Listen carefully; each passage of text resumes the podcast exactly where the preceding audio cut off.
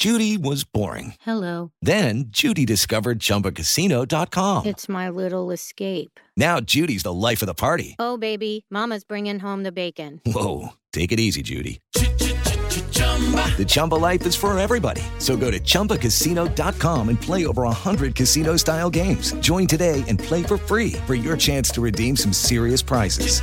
chumba ChumbaCasino.com. No purchase necessary. Void where prohibited by law. 18 plus terms and conditions apply. See website for details. Filho não tem manual. Mas bem que poderia.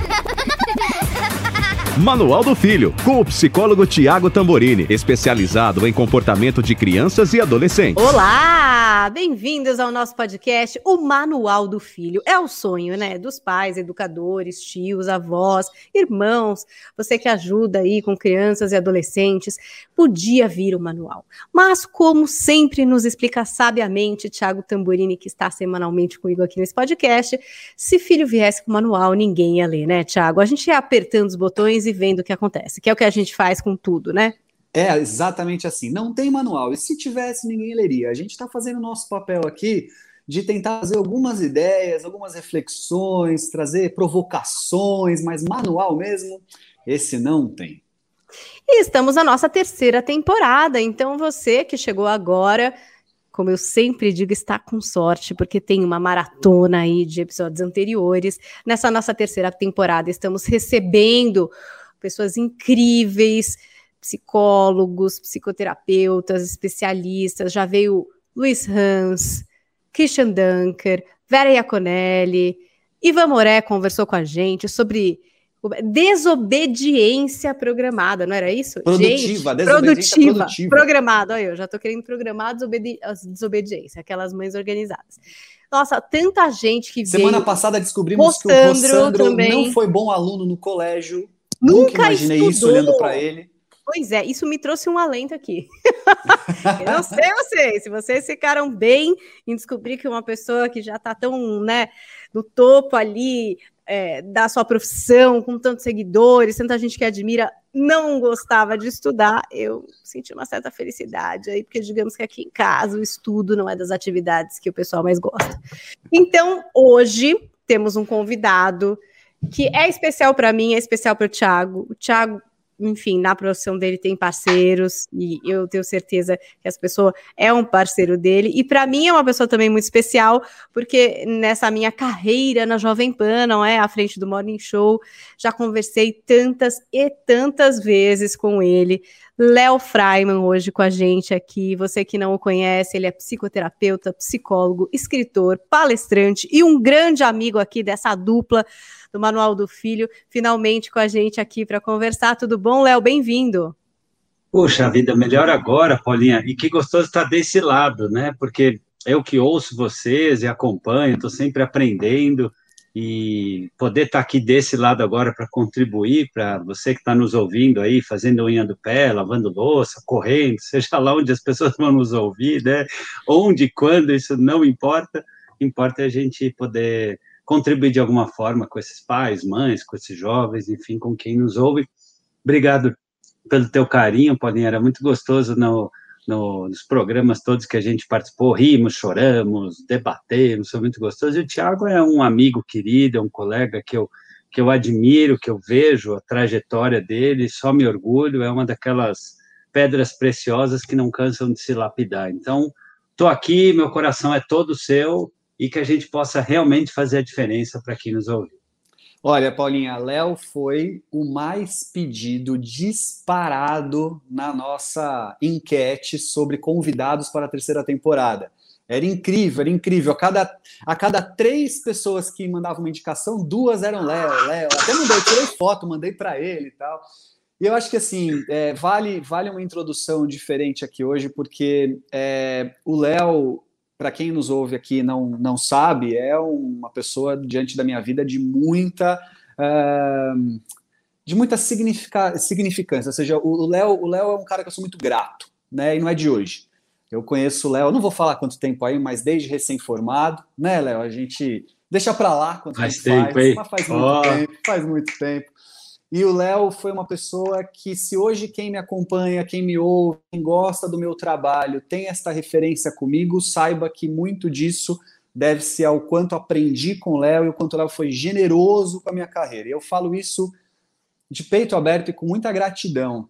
Você ter uma ideia, Paulinha, só para você entender exatamente o que eu estou dizendo, o Léo era aquele cara que, quando recém-formado, e um psicólogo recém-formado, que não quer trabalhar numa instituição, sabe, RH, ou escola, ou num hospital, quando ele quer lançar uma carreira autônoma, recém-formado é muito difícil, porque você não vê placa atende-se psicologia aqui na rua, né? Você é por indicação, é por experiência, mas você é recém-formado. E o Léo eu conheci numa palestra de uma escola que eu trabalhava, e foi amor à primeira vista, fui lá, quis fazer o curso dele e tal.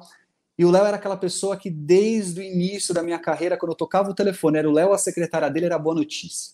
Tiago, eu tô com um projeto novo, bora. Tiago, vamos fazer uma parceria com não sei o quê. Tiago, bora me ajudar a escrever não sei o que lá. Era só boa notícia, era só abertura de portas, era só confiança, a ponto de eu trabalhar na clínica dele e ele, sem a menor cerimônia, validar aqueles que os procuravam para me indicar lá dentro. Então, é, para quem nos ouve agora, é realmente um podcast especial, porque o Léo hoje ocupa um lugar de amigo. Lá em casa, a minha filha já o promoveu a Titio Léo, né? É, queridíssima junto dele. Então, Léo, de verdade, obrigado. Não é obrigado só por participar do podcast, não. É obrigado pelo aquilo que você representa na minha carreira, na minha vida e como amigo hoje de tantas conversas bacanas que a gente tem. Morram de inveja quem está ouvindo a gente, porque o Léo é um amigo que eu ligo para desabafar. Você tem noção, oh, Paulinha? Você tem o telefone beleza. do Léo para falar assim, Léo, preciso desabafar. E o Léo fala, manda, vamos marcar, tomar um vinho juntos, vamos bater papo. É o Léo. Então, eu obrigado. quero participar dessas conversas não vai ter vinho agora, não estamos nesse clima, mas eu vou desabafar aqui também, representando as mães, e fica a dica, aí dicas subjetivas aí dessa conversa que o Thiago estabeleceu. Um, se você tem um convidado que você gostaria que viesse aqui para o podcast, mandando para a gente, ele vem, tá vendo? O Léo veio. Então vai lá, arroba Thiago Tamborini sem H, o meu Paulinha Carvalho JP, Aproveita, já segue arroba Léo Freiman Oficial. Conta pra gente quem é que você gostaria de ver aqui na terceira temporada. E outra coisa que quem tá ouvindo só o podcast não percebeu foi o React. Como o Léo Freiman reagiu a tudo isso que Thiago falou, se você ficou curioso, também pode conferir a versão em vídeo do podcast em youtube.com barra as dicas de vida. Agora vamos mergulhar no nosso tema, né? Porque hoje eu sei que pais de adolescentes vão se interessar demais. É a questão da escolha profissional. E uma escolha profissional que mira ali num sucesso, que traz felicidade, é o mundo ideal, é o que os pais desejam para os filhos, é o que eu acho que todo mundo sonha encontrar, mas a gente já sabe quem já viveu um pouquinho já sabe que não é tão fácil assim essa tarefa, né? São raras as exceções de pessoas que ah, eu quero ser médico e médico sempre quis ser e médico sou e assim vivo feliz, né? Tem gente que tem essa sorte de ter essa clareza e o caminho ser tão livre para conseguir realizar. Mas aos 16, 17 anos, projetar tudo isso nem sempre é fácil é, e nem sempre o plano inicial é o plano final. Tô errada ou tô certa? Tô falando besteira aqui ou não? Vocês, especialistas. Sem dúvida, não mais do que 5 a 10%, Paulinha, tem essa escolha que a gente chama vocacionada, né? Como se fosse uma voz interna, um chamamento que me diz eu eu nasci médico. Tem os menininhos, né, que desde pequenininho o cara fica montando Lego e ele vira engenheiro. Tem o filho do médico que vai junto para o hospital e já, né, põe um estetoscópiozinho com cinco anos na vovó. Você tem aquela menininha que pinta desde cedo e vira uma artista. Mas vamos e convenhamos, isso é não mais que 5 a 10%, porque muitas pessoas, Paulinha, por falta de autoconhecimento e outros processos, no lugar de se tornarem adultas, se tornam adulteradas.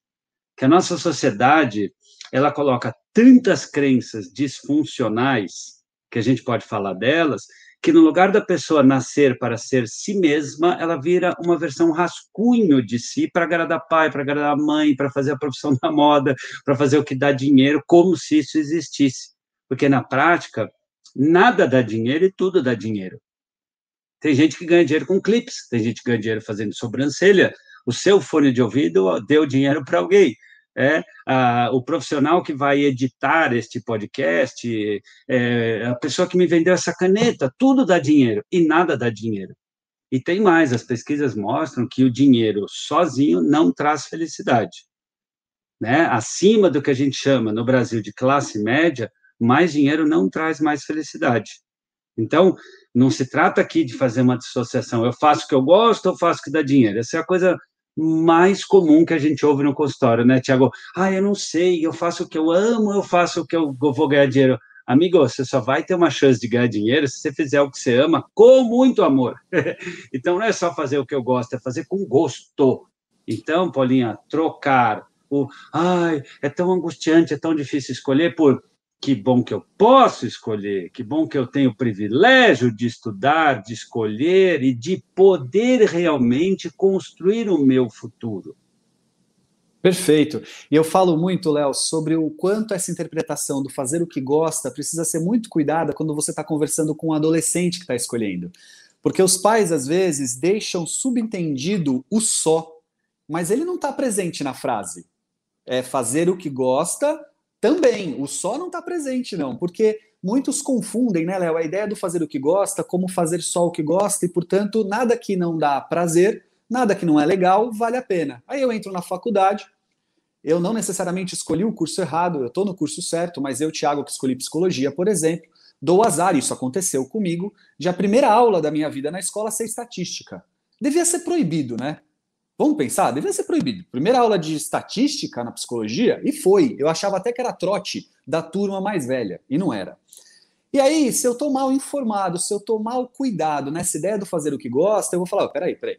Então, eu estou errado, porque tem estatística que eu não gosto, tinha a parte de psicologia hum, organizacional que eu não gostava, tive professores que eu não me identificava, tive uma série de outras condições que, se eu não estivesse também alinhado à ideia de que a psicologia era alguma coisa que eu gostava, mas que eu estava construindo esse gostar, que eu estava entendendo que gostar era esse, e que, portanto, fazer o que gosta inclui também fazer coisas desafiadoras, às vezes cansativas, às vezes não, né? Muitas vezes, para também poder fazer o que gosta, para se identificar com o que gosta e construindo isso como uma, uma condição bacana. Porque vejo muitos jovens no consultório que é, é, têm dificuldade de escolher porque eles não acham aquilo que eles só gostam. Eles vão olhar a grade curricular, então que vocês não gostam, ah, então acho que não é. Eles vão olhar o mercado de trabalho, ah, mas aí tem que fazer não sei o quê, então não é. E aí nada identifica porque fica na busca do só, só, só. E a gente precisa incluir o também, né? E é. aí fica uma chave fechadinha legal. Tem uma, Esse eu é já tenho uma tema. dúvida, uma duvidinha para incluir nessa conversa. A gente falou, você falou assim, ah, chega, quando está prestes a escolher a faculdade. E aí o Léo também já trouxe essa outra pessoa que desde pequena se identifica com alguma coisa, né? Que também tem. Tem uma idade em que a gente pode começar a falar sobre isso.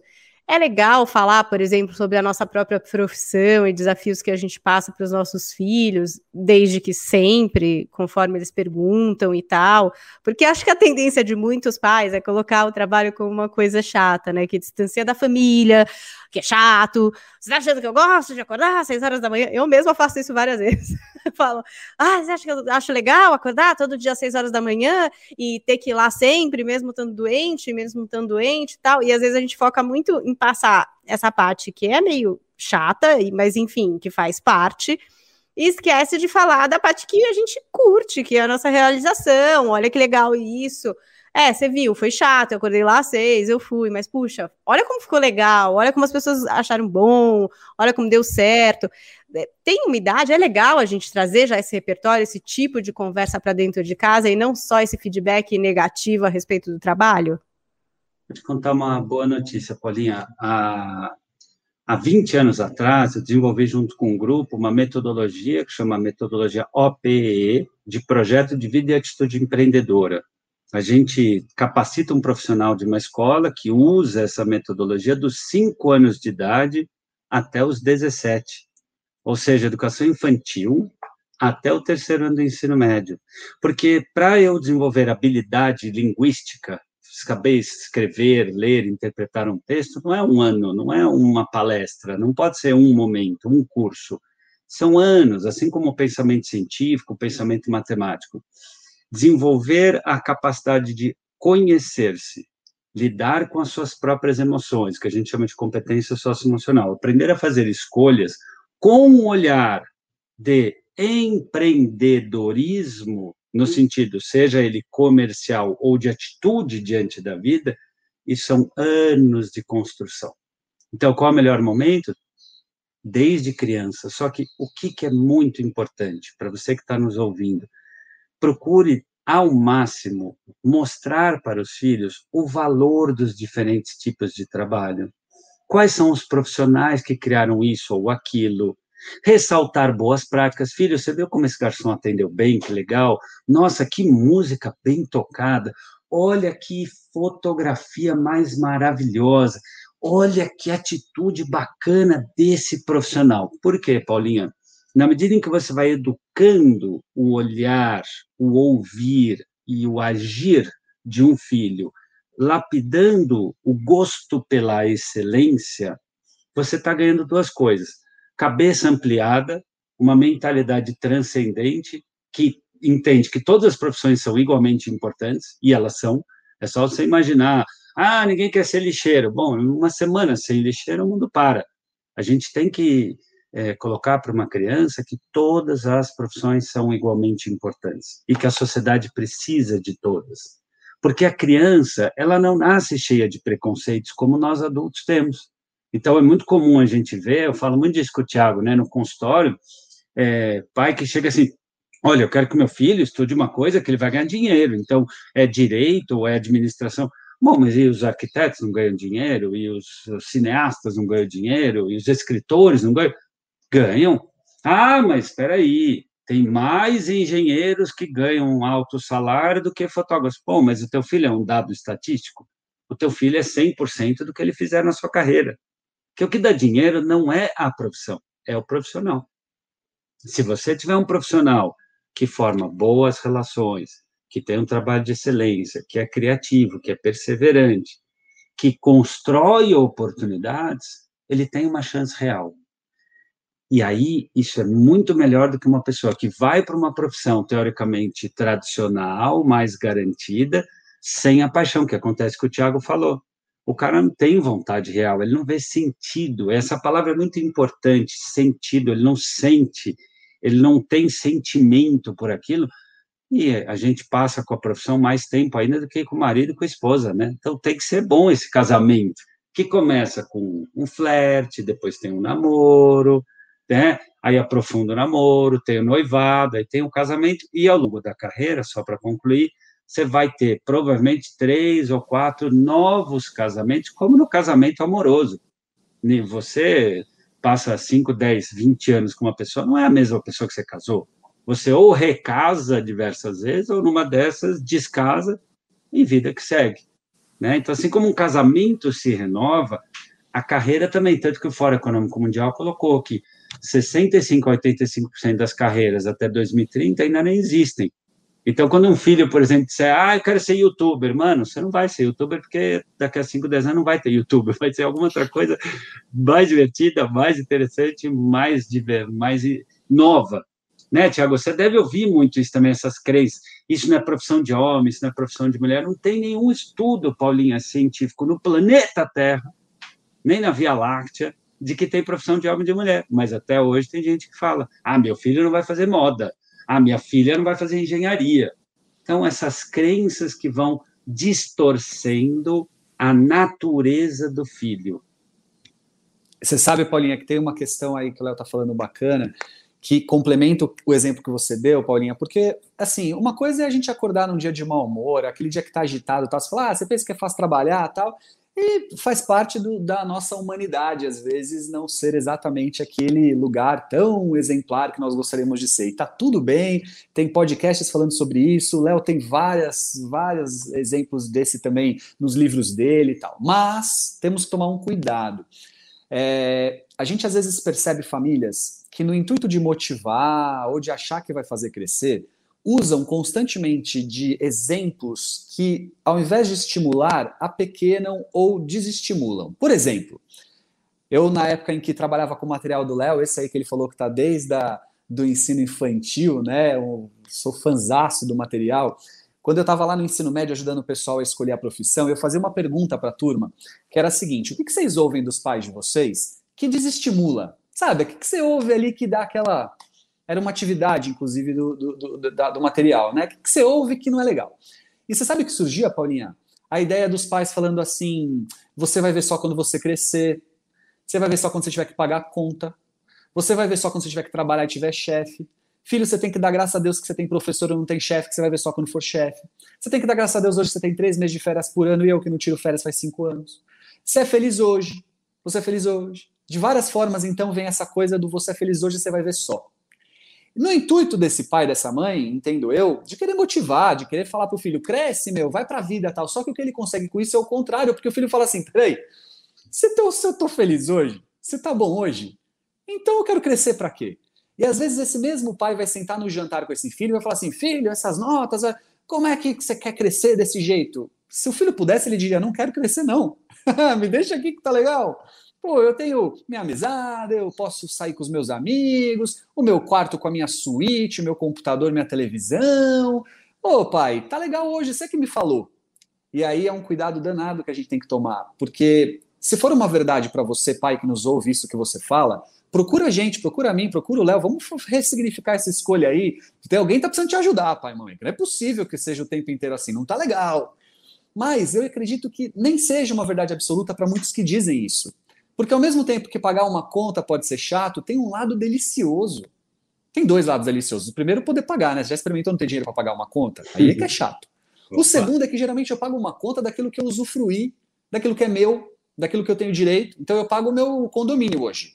Porque eu tenho uma casa que, eu, que é minha, que eu, que eu, eu tomo junto hoje com a minha esposa, claro, decisões sobre ela que não é mais pedindo autorização para minha mãe. Antes eu não pagava condomínio, era minha mãe que pagava. Mas quem autorizava? Ela.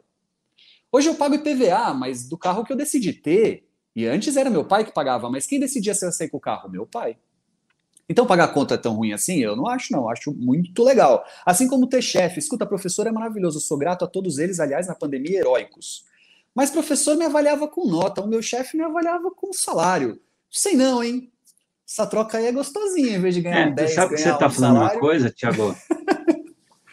você está fazendo, falando uma coisa que me vem na cabeça, né? É, no meu livro mais conhecido, assim, do Imperador, eu falo outra ponta disso, né? Que são os pais que caem no maior erro da educação de todos os tempos. Sabe, eu, eu cheguei à conclusão, quase 30 anos de atendimento clínico e pesquisa, tem um que é o maior erro da educação mundial: o desejo de fazer o filho feliz.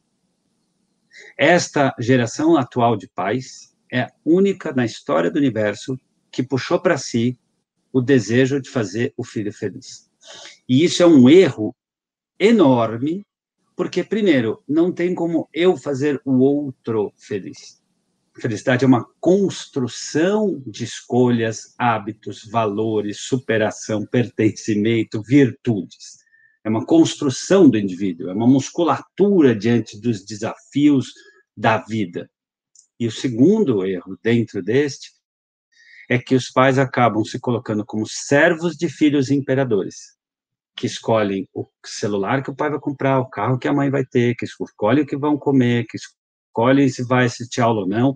Hoje em dia, assistindo aula muitas vezes com a câmera fechada, filhos mimados, birrentos, folgados, neuróticos, neuroóticos, né? Uma ótica da neura. Tudo que é difícil, demorado, complicado ou frustrante tem uma ótica que caça problemas ou desculpas para não fazer.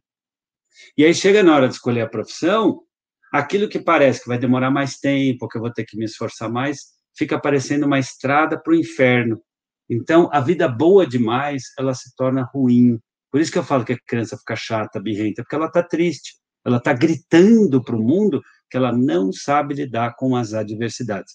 E voltando aqui para o nosso tema, se a gente pensar o mercado de trabalho que nos espera, e mais ainda as crianças e adolescentes, vai ser mais complexo, mais competitivo, mais exigente, mais acelerado, né? um mundo mais desafiador. Ou seja, se criar filho que nem um periquito na gaiola dourada, com um chãozinho de cetim, você está criando aquilo que o Yuval Harari chamaria de ser humano dispensável. Ninguém vai querer essa pessoa, nem no mercado de trabalho, nem nas amizades, nem no amor. É uma pessoa que não tem o que contribuir. A gente vê hoje até as marcas, né, Paulinha? É, as marcas hoje se diferenciam o quê? Pelo conteúdo, pelo que ela agrega, pelo que ela traz ao mundo.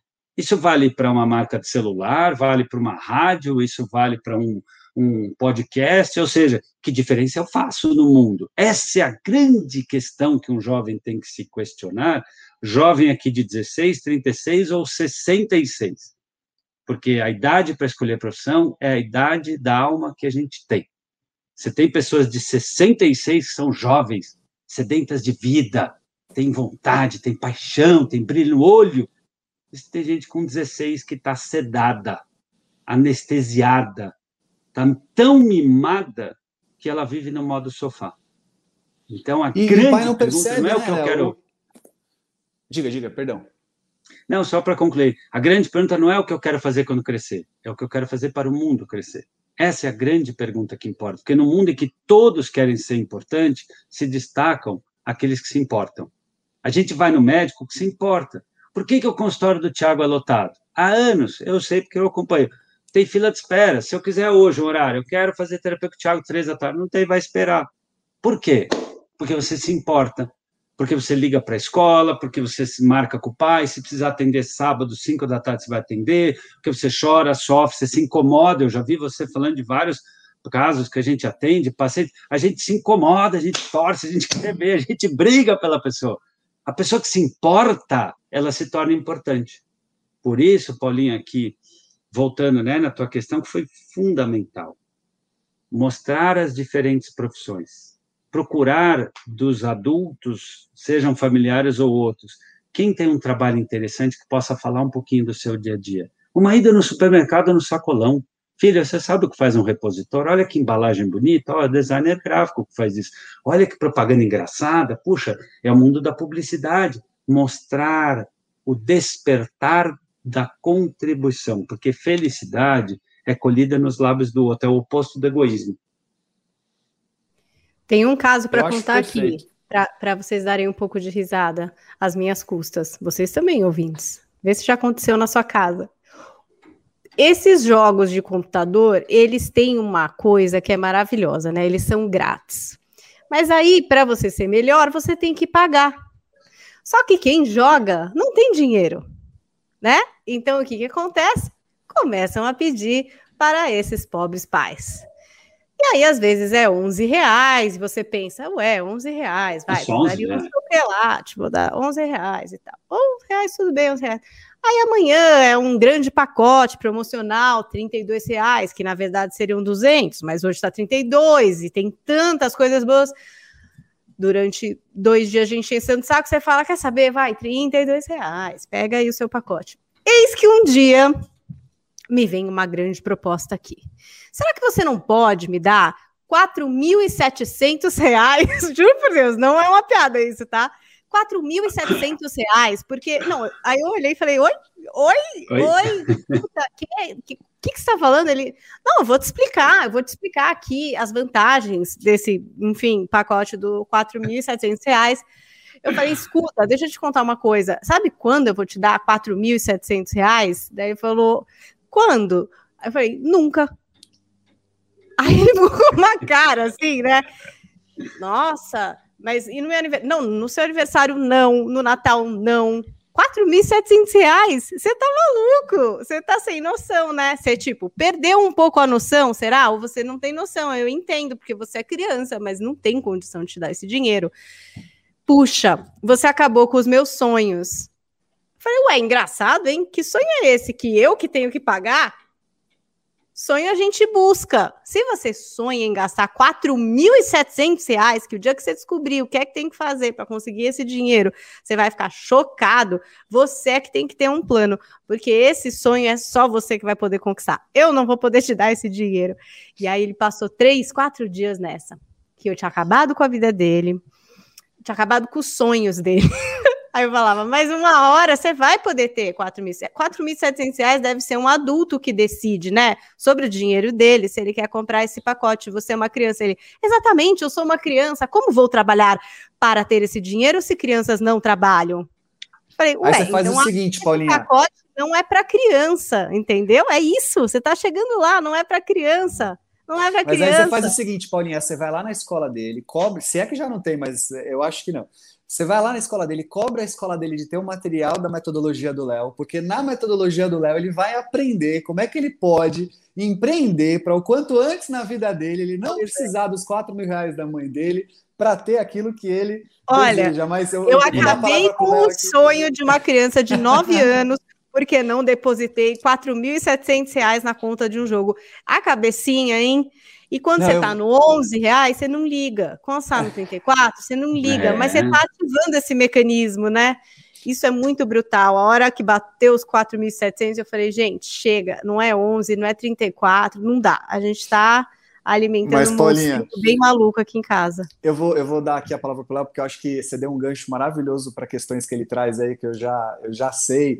Mas é, é, olha que legal que você, o gancho que você fez, né? O Léo falando sobre essa coisa do imperador, linkando com as questões das profissões, e a gente falando aí, né? Ouvindo ele falar, né? o quanto que é importante os pais não darem para o filho essa condição de tipo ser feliz o tempo inteiro, de fazer pelo filho o tempo inteiro, de querer o filho o tempo inteiro. E aí muitas vezes o pai confunde esse lugar de frustrá-lo, de agora não, de vai ter que ir atrás, ué, conquista você o direito e tudo mais, como um pai mau ou cruel ou que não tá, meu Deus, Paulinha, olha o que você fez, você está acabando com os sonhos do seu filho. E quando ele diz para você assim, eu não tenho mais vontade de viver por causa disso. Meu Deus do céu, mamãe ouvi isso? Teve isso, sim. Você não Teve dorme também. uma semana, né? Mas olha Sabe que meu pai, né? meu pai... o Léo vai falar com a gente, aí você vai ver só, né? Acho que é muito legal esse gancho. Diga lá, Léo. É, eu passei, eu passei uma situação bem parecida. Eu tinha acho que 14 anos e um amigo meu estava tendo aula particular, acho que de inglês, e eu vi a professora saindo e fiquei encantada. A menina tinha 18, era assim, né? Quando você tem 14, a menina de 18 é uma beldade, né? E eu falei, nossa, eu cheguei em casa, falei, pai, também quero ter aula particular. Imaginei, imagina eu passar a tarde tendo aula com ela, comer um lanche, só eu e ela em casa, já, já imaginei aquela felicidade plena em casa. Aí cheguei com meu pai, ele saindo para trabalhar, uma época que os pais conseguiam vir, né? Pensa, meu pai atravessava a cidade de carro para vir almoçar em casa, ó, outro tempo, né? Eu sei que ele pegou e segurou no meu ombro assim e falou: Filho, é, eu não vou te dar. Falei, pai, mas você pode pagar, ó, custa tanto. Ele falou, eu posso, mas eu não quero, porque é um homem, um homem que é um homem tem que ser capaz de conquistar as coisas pelo seu próprio mérito.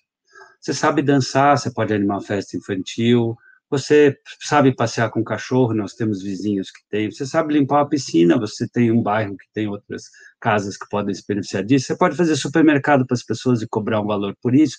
Ou seja, pense em maneiras de você conquistar o seu dinheiro. A hora que você tiver 80% disto, eu completo com os outros 20%. E essa era a moeda em casa. E assim, e não tinha papo. Ele falava isso e andando. Eu achava aquilo odiável. Mas hoje eu falo era genial porque isso me mostrava, primeiro, que ele era um pai empoderado, ele não vivia em favor de querer me fazer feliz. E segundo, que ele sempre mostrava um caminho de que, ó, você pode ir por aqui e por ali. Você conquista 80%, eu vou te ajudar aqui na outra parte. E isso, quando a gente fala de escolha profissional, é muito, muito, muito importante, porque é um processo que tem que começar, o Tiago sabe muito disso, né? primeiro nesse desejo do que eu vou contribuir. Segundo, limpar estas crenças. A gente faz no consultório esse processo de ir tirando o que a gente chama de cascas da cebola. Então, assim, é, é, por exemplo, um dos exercícios que eu gosto de fazer, você está ouvindo a gente, vamos lá, eu vou dizer o nome de quatro profissões, eu quero que você me diga se é profissão que dá dinheiro ou não. Vamos lá, vai. É, engenharia, sim ou não? Sim. Fotografia. Vou fazer o... Sim. Vai, vamos lá, fazer com você. Eu acho que engenharia, dá dinheiro, tá? Sim. Fotografia. Muito. Tá? Paisagismo. Dá dinheiro. Psicologia. Não sei, vocês estão ricos? Olha lá, olha lá, eu tô. Então, assim, você fala assim, né? É... Muito bom. Olha como é rápido a gente assim, associar. Tipo, né, pra... equilibrar. vamos fazer outra categoria? Vamos fazer outra categoria, masculina ou feminina? Vamos lá. É, feminina, advocacia, vai. direito. Feminina, às vezes, cai um pouco, né, um preconceito. Ah, piloto de, de avião. Não acho que dê tanto dinheiro piloto de Engenharia avião. mecânica. Não, mas é, é para mulher ou para homem? Masculina ah. ou feminina? Para mulher feminina, ou para homem? Feminina, feminina, vai. Tá bom. É... Odontologia. Dá dinheiro. Caro. Aquelas loucas. Mas feminina ou masculina? Então. Ah, eu acho que posso falar? Eu acho que eu, isso, isso eu acredito muito que vocês falaram.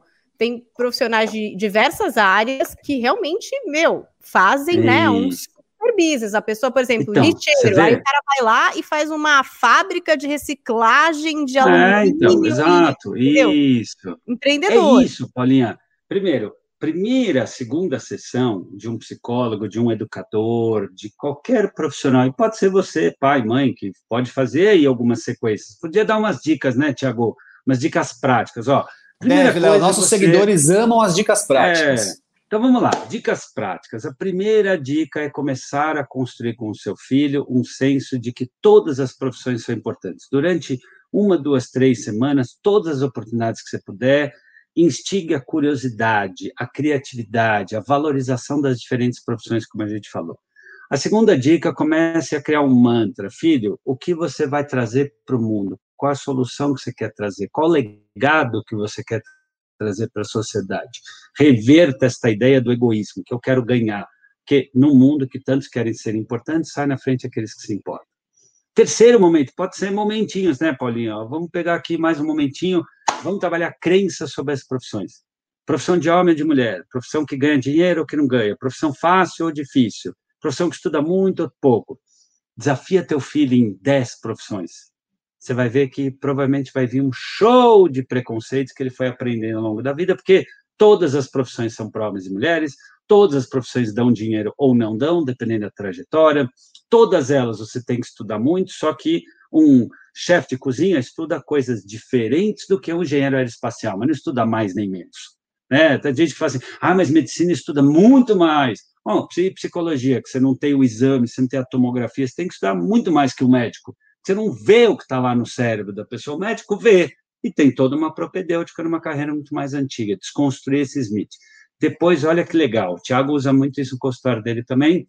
Vamos ver a personalidade do teu filho existe personalidade mais realística, né? O que, que é a personalidade realística? É a pessoa que gosta de mexer com as mãos, gosta de coisa prática, montar e desmontar coisa, a pessoa objetiva, a pessoa que precisa tocar nas coisas, fazer maquete, mexer no pão, fazer massagem, usar o corpo.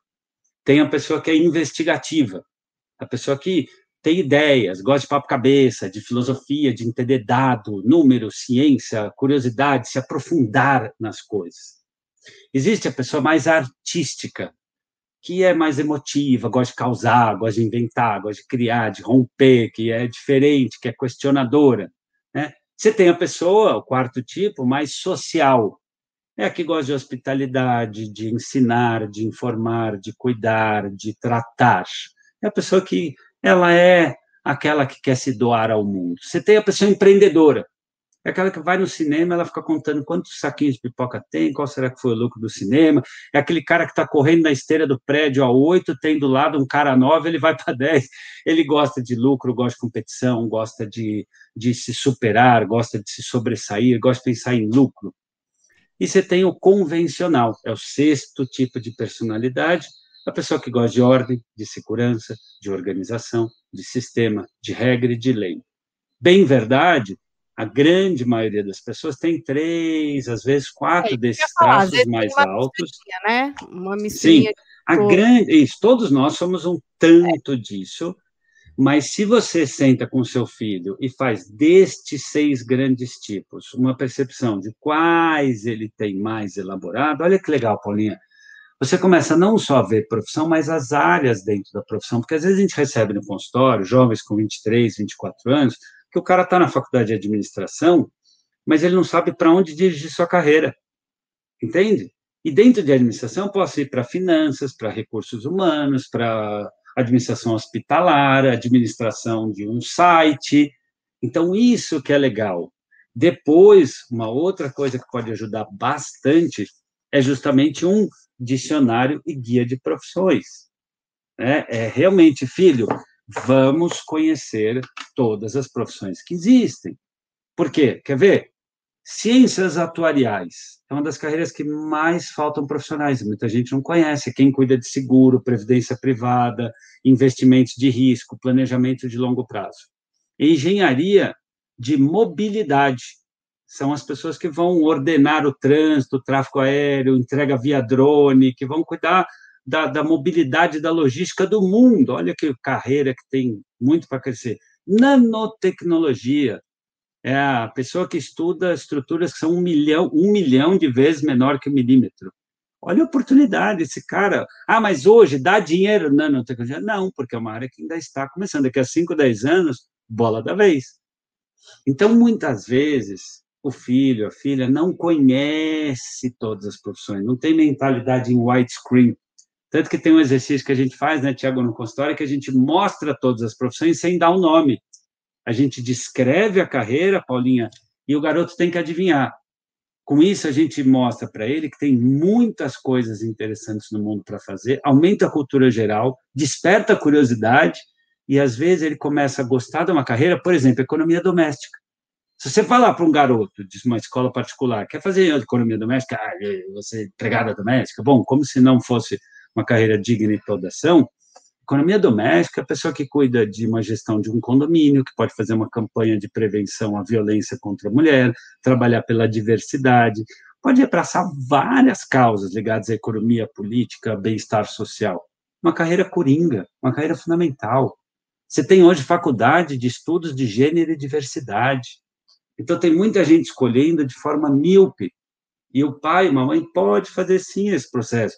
Às vezes quer fazer como profissional, como psicólogo, Legal, mas tem pais e tem mães que fazem com seus filhos, compram o guia de profissões, vão pesquisando junto, vão fazendo ali uma percepção de várias categorias para entender quem é o meu filho, quais são os interesses. Então, o filho se interessa pelo quê? Por arte, por cinema, por comércio? Quais são os assuntos? Quais são as pessoas que ele segue? Quais são as temáticas que despertam? Quais são os objetos, Paulinha, que ele gosta de trabalhar? Teu filho gosta de trabalhar com massinha, com comida, com ideias, com números, com máquinas, com o corpo. Então, esse trabalho de ir percebendo quem é o filho, qual a natureza desse adolescente, é o grande diferencial entre uma escolha às cegas e uma escolha consciente, para que tenha um bom match entre quem eu sou e as diversas profissões. Esse match é o que dá a chance de ter felicidade. E, ironicamente, os estudos mostram que a felicidade gera o sucesso mais do que o contrário. Eu ia perguntar também é, é, essa possibilidade de mudar de ideia, né? Que é alguma coisa que eu acho que as pessoas já entenderam, acho que até as pessoas mais velhas entenderam que às vezes a gente pode se reinventar e mudar a nossa carreira, apesar de muitos ainda não saberem exatamente como fazer isso, né? Mas existe essa possibilidade como é que a gente consegue explicar isso para o jovem sem deixar ele mais confuso ainda? Sabe assim? Porque, tipo, o cara já está tentando achar uma coisa. Aí eu falo, não, mas pensa bem, também se você não for bem nisso, se você não gostar, você pode fazer uma outra coisa. Para alguns jovens pode ser até libertador, tipo, ah, então que bom, vou lá. Vou. Agora, para outros, você imagina que possa ser até confuso, tipo, não, calma. Então, eu estou fazendo aqui um ano, eu já não gostei, então vou fazer outro. Ah, não, então também aqui não gostei, puxa, será que eu não vou fazer outro? Sabe? Tipo, não pode gerar também uma confusão. Como é que a gente comunica isso? Tipo, olha, você tem 17 anos, vamos lá, vamos buscar, mas também calma, entendeu? A vida tá aí, pô, você vai viver mais 40, 50 anos, tanta coisa que pode vir pela frente, entendeu? Calma também, sabe? Serrar agora não é o fim do mundo. É, eu, eu quero passar a palavra para o Léo, mas Léo, veja aí se eu estou no caminho certo também para aquilo que você é, acredita, né? Acho que primeiro, é, aquilo que o Léo vinha dizendo, né, sobre estimular o jovem nessas múltiplas possibilidades, quem acompanha o nosso podcast sabe que tem um episódio em que eu falei, Léo, sobre uma paciente que eu atendi no consultório, de uma família muito bem sucedida, pais do agronegócio e tal, que decidiu fazer maquiagem. E aí, resumindo muito a história aqui, porque eu já contei em outro episódio, os pais assumiram com ela essa ideia, ela foi fazer, ela, ela queria fazer maquiagem voltada para artística, né? Cinema. Naquela época estava bombando The Walking Dead, vocês lembram do The Walking Dead e tal? E aí, é, ela na última sessão, aquela que a gente faz de fechamento, Léo, com os pais, né? Ela virou e falou assim: Tiago, eu ainda tenho muito medo de escolher isso e ser dependente dos meus pais o resto da vida. E eu falei para ela, eu falei assim: então seja a maior maquiadora que eu já tive notícia. Anos depois, ela me mandou pelo direct do Facebook a foto de um folder em que o nome dela constava como maquiadora do Circo de Soleil. E ela dizia embaixo como legenda, ela assim: "Você conhece alguma maquiadora do Circo de Soleil?" Olha que legal, anos depois, né? Ah. Mas aí, puxando aí o gancho com a, com a, pergunta da Paulinha, Paulinha, eu costumo ter um certo, uma certa cautela nessa ideia de filho, calma, você pode a qualquer momento redecidir, reescolher e tal, porque sim, é verdade, a gente, aliás, ao longo da vida, a gente não só faz reescolhas, como a gente complementa escolhas, né? Eu já fiz curso de marketing na SPM. A gente vai complementando mas muitas vezes reescolhe mesmo, recalcula a rota completamente, né? Ok. Mas é, eu vejo com cautela quando os pais dão essa liberdade muito solta e fluida para um adolescente, porque fica aquela sensação de eu vou, vou testar, vou. Ah, meu pai me liberou, eu vou ver qual é que é. E aí ele entra na faculdade, diante do primeiro desafio, diante da primeira dificuldade, olha lá a síndrome do imperador, né? Diante da primeira coisa chata, ele entra numa ideia de, então, talvez não seja isso. Então tem que tomar cuidado. Eu acho que os pais podem ter sim esse diálogo do, olha, filho, projetos a gente recalcula, a gente revê e tal, mas sempre, sempre com a ideia de responsabilizar o filho naquilo que ele está fazendo. Então, você tem, filho, antes de escolher a condição de procurar profissionais XYZ que vão te ajudar, você pode sozinho pesquisar na internet, você tem um monte de outras coisas que você pode fazer antes de tomar uma decisão e eu quero ver você fazendo. Porque se amanhã você também quer, né, você, ah, quero fazer outra coisa tal, será que você foi o cara que me convenceu, que teve com responsabilidade essa primeira escolha? Ou escolheu no uhul? Que aí não vale, né? Então acho que a gente pode sim ter esse, esse diálogo com o filho, mas sempre com muita cautela. Mas queria ouvir o Léo aí, não falo demais. É, eu gostei muito do que você falou, Tiago. Claro que isso está ligado com um plano de educação financeira sempre, né? É o que eu falo para os pais é fundamental que na entrada da faculdade o filho saiba quanto ele custa para esta família. Não no sentido de jogar na cara, mas de conscientizar. Olha, filho, se você fosse morar num apartamento quarto e sala neste bairro, né, e pagasse a sua terapia, seu plano de saúde, sua faculdade, você precisa de X mil reais. Então, eu quero te informar que em 10 anos você vai ser capaz de se sustentar e a cada ano eu e sua mãe decidimos que você vai ganhar 10% menos, ou em 7 anos, ou em 5, ou em 15. Mas se não tiver um plano passo a passo, em que esse garoto sabe que ele não vai ter acesso ilimitado ao cartão do pai e da mãe, a tendência dele ficar ali experimentando tão somente como você falou, Tiago, é muito grande. Então, de fato, antes de mudar de carreira, você já fez estágio? escuta, como você está se dedicando à faculdade? Eu já tive garoto pensando em mudar da faculdade super bacana de engenharia no quarto ano. Aí quando você vai ver, amigão, você toma banho antes de ir para aula, escuta, você está se dedicando aos seus trabalhos, você está pesquisando as temáticas que os professores sugerem, você está envolvido em algum trabalho de iniciação científica, algum trabalho legal na faculdade? Não, então vamos fazer o seguinte: por três meses você vai ser o aluno exemplar você vai ser o melhor aluno, você vai ser o primeiro a entrar, o último a sair, você vai ser o Cristiano Ronaldo da faculdade. Se você se dedicar por 100 dias e falar assim, não é para mim, todo teu lado, convocamos a reunião da família, vai para outro lugar. Mas largar sem dar de tudo, isso é folga. Isso é ser garoto mimado, e não combina com um cara de 23 anos que tem barba na cara. Né? Às vezes você tem que dar esse choque de realidade no garoto, mas volto a dizer, isso é claro que isso é alvo para outra conversa nossa. Isso faz parte de um planejamento financeiro que os pais têm que dar para os filhos, porque senão, sabe, Paulinha, a gente vê hoje garotos, garotas com 35, 40, 45 anos morando na casa dos pais, e uma coisa é, puxa, eu quero morar, tá bom para mim, e eu estou pagando. Eu pago o sacolão, eu pago uma parte do condomínio, ou seja, eu estou lá como adulto. Eu estou lá como contribuinte, como cidadão. Agora, ter ali uma pessoa de 30, 35 anos que não levanta um copo do lugar, que não paga nada e já está na sua quarta faculdade falando que o Brasil é difícil, isso, para mim, é uma família que está precisando de ajuda. Gostei. Olha aí, já vão se planejando. Aí também é legal, porque fica bem explicadinho, hein? 10% por ano todo mundo pode começar a se mexer para resolver ajudar, né? Tipo, Aí o garoto vai começar a querer se virar. É, é tem que procurar um estágio. Dinheiro, fazer começar já né, a se interessar para, de fato, não ficar ali encostado e dizendo, ah, não gostei disso, não gostei daquilo. Viu, Exato, pai? Porque as faculdades têm, né, Paulinha? Tem planeja bolsa. antes, né? Não adianta ficar é... o que o normal é falar, agora você vai sair daqui, quero ver, vai lá ganhar seu dinheiro, que eu quero ver, não vou te dar mais nada nessa vida, pois né? é, por isso que o planejamento A gente opera mais assim aqui, no susto.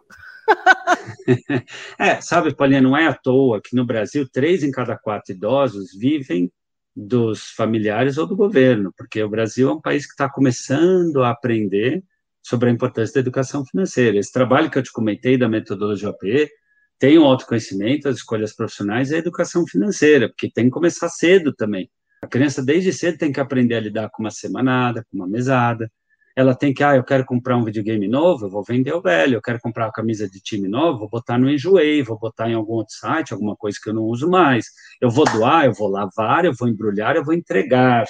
Então, educação financeira está totalmente conectada com a escolha profissional. Tanto que é, e, e acho que vale lembrar, a escolha profissional não é só definir a minha profissão. Chega um momento que a gente faz isso junto com o jovem, vamos pensar qual é a faculdade, vamos pensar quais são os cursos extracurriculares, quais são os meios para eu poder me sustentar com pequenos bicos ou pequenas formas de ganhar dinheiro durante a faculdade, vamos pensar quais são os maiores profissionais da minha área, né? Vamos pensar quais são as tendências em outros países do mundo, ou seja, olhar um pouquinho em perspectiva os próximos três, cinco anos, porque eu não posso olhar de onde veio esta carreira somente, para onde ela está indo. O direito hoje está indo para o digital.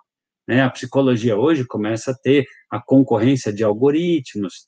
Né? Na engenharia hoje, a questão ambiental, tributária, mexer com questão financeira. Ou seja, a gente tem que ser capaz de olhar a história daquela profissão para olhar as tendências, que, aliás, é outro tema bem legal para a gente falar em algum outro momento.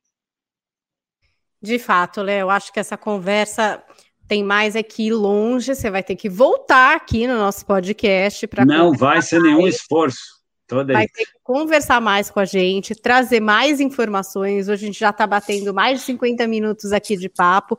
Eu acho que foi uma introdução bem legal para quem tem filhos, até que não chegaram na idade de escolher, para a gente começar essa exploração de qual é o mundo das profissões, é, enfim, isso é muito legal, acho que as crianças têm muita curiosidade a respeito disso, né? Por isso que toda criança quer ser astronauta. Uma vez meu filho viu como funcionava um relógio, e aí ele falou que queria ser. Eu nem sei falar. Rele, relojoeiro. Relojoeiro. É, relojoeiro.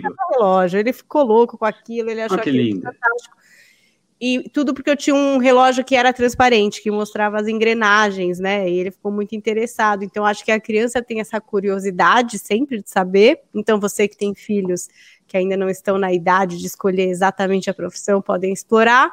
E depois adorei também saber desses perfis, assim, vou observar mais aqui em casa, espero que os ouvintes também, para descobrir é, o que é que meus filhos já apontam aí, com os comportamentos, isso, que eles mais isso. gostam que eu acho que isso também ajuda, né, para a gente poder é, explorar junto e entender melhor os filhos, né? Porque eu acho que o pior dos mundos, e a gente nem falou do pior dos mundos aqui, mas a gente já falou em outros podcasts, né, Tiago? São os pais que querem viver as coisas através dos filhos, né? E acabam colocando ali nos filhos os desejos que eles tinham de, enfim, serem, sei lá, até astronautas, quem sabe, não sei.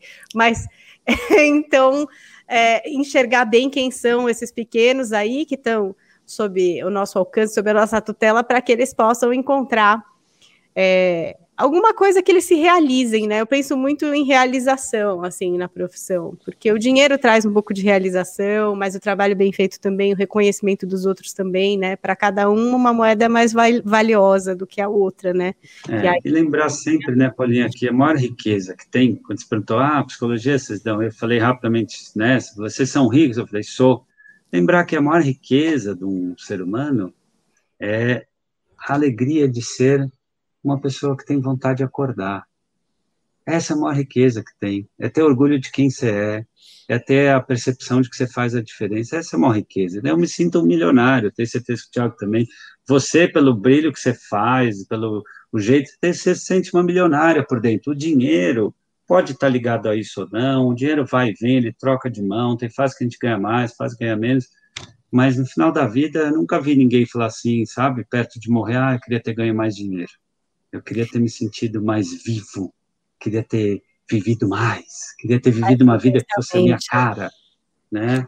E as pessoas mais ricas que eu conheço, rica de dinheiro mesmo, agora dizendo, sempre estão é, infelizes e dizendo que estão precisando de dinheiro. Eu sempre falo isso pro meu marido. É, o Mário Quintana tem isso. O Mário Quintana ele fala, né? Tem gente que é tão pobre, tá tão pobre que só tem dinheiro. Pois é, é? eu falo, a gente não precisa de dinheiro, mas eu, você sabe, né? Tal pessoa tão rica e tá sempre falando que tá precisando de dinheiro. Então, assim, é. eu acho que é. não existe dinheiro o bastante. Melhor a gente se conformar Sim. e viver aqui a nossa vida com o melhor que a gente tem, que são as pessoas que estão do nosso lado, a nossa realização e para os nossos vontade filhos de desejar segunda-feira. É, eles acordem, tenham vontade de ir lá, de, enfim, Sim. estejam bem, né? Porque os pais querem que os filhos estejam bem, mas às vezes eles esquecem disso. É normal, né? É, a vida é um bolo com Às vezes, mais do que isso, os pais às vezes acreditam que eles são soberanos ou capazes de fazer sempre o filho bem sem entender que bem também é uma construção do próprio filho e de que o filho nem sempre estará bem assim como ele, pai, e que isso faz parte do, do jogo da história. Quer começar o erro da síndrome do imperador aí que o Léo fala com maestria, é acreditar que você tem que estar o tempo inteiro soberano sobre o quanto o seu filho vai ser por você suprido na necessidade da felicidade dele, como se ela fosse 24 horas por dia, 365 dias por ano, 110 anos de vida aí, aí não vai dar certo. Então, acho que a junção aí é bem legal nesse sentido. Bom, olha, vamos encerrar este episódio do nosso Manual do Filho. Agradecer aqui a conversa ah. com o Léo Freiman. Obrigada, Léo, por estar aqui com a gente, compartilhar do seu conhecimento. Eu tenho certeza que você vai ter que voltar. Volta, Essa síndrome volta. do imperador sempre pega, né? Quando você fala, acho que é uma coisa que os pais se enxergam muito atualmente. Talvez, quem sabe, a gente traga esse tema com exclusividade aqui para um papo mais extenso. Muito obrigada, Léo. Já recomendo que todo mundo siga Léo Freiman nas redes sociais. Você que ainda não seguiu no Instagram, arroba Léo Freiman Oficial. É isso, Léo? Exatamente. Estou muito feliz, Paulinha, de estar aqui com vocês e conta comigo. Você chamando, Thiago chamando, são três segundos para dizer conta comigo. E, Thiago, eu pedi para os nossos ouvintes nos marquem no Stories quando estiverem ouvindo esse podcast. Contem o que vocês acharam, se vocês se identificaram, se querem mandar temas, contar histórias, problemas que vocês estão enfrentando. Usem lá as mensagens fechadas dos nossos Instagrams. Eu sou arroba Paulinha Carvalho JP e o Thiago também está lá no Instagram superativo, né, Thiago? Ah, o arroba Thiago Tamborini, o Thiago é sem H. E, Paulinha, duas ou três semanas eu disse para você que eu recebi uma mensagem de Singapura, você se lembra? Sim. Esta semana, Léo, essa semana, Singapura, três semanas atrás, e agora, esta semana, eu recebi uma mensagem de uma mãe da Austrália que diz que ela não me conheceu aqui, ela conheceu já lá de uma mãe que foi para lá. E que elas criaram um grupo de mães para ouvir os podcasts e discutir os podcasts nesse grupo Uau. de mães. Olha só onde vai parar. Então, a nossa responsabilidade. Sensacional, aqui, parabéns. Muito legal, muito legal. Isso, isso para mim não é nenhuma surpresa, é muita alegria, mas como você começou, comentou no comecinho, desde que eu te conheci, eu vi que você tinha um, um brilho no olho, uma vontade diferente, e a única coisa que faltava era tempo e dedicação e uma boa conexão, como você tem hoje com a Paulinha, com a Jovem Pan, você está onde você se colocou. Essa é a verdade da vida, a gente está onde a gente se coloca. Que bom, Léo, você sempre próximo. Obrigado, viu, meu amigo? Espero que vocês tenham adorado o podcast. Mães da Austrália, me adicionem no grupo. Quero participar. Podem me colocar Falei lá. Isso. Eu vou trazer tudo que vocês contarem nesse grupo para cá de forma anônima. Ninguém vai saber e vocês vão ter todas as respostas. Me procurem lá no Insta para me adicionar nesse WhatsApp para conversar sobre o manual do filho. E até a semana que vem. Tchau, tchau, gente. Tchau, tchau. Yeah! Filho não tem manual. Mas bem que poderia. Manual do Filho, com o psicólogo Tiago Tamborini, especializado em comportamento de crianças e adolescentes.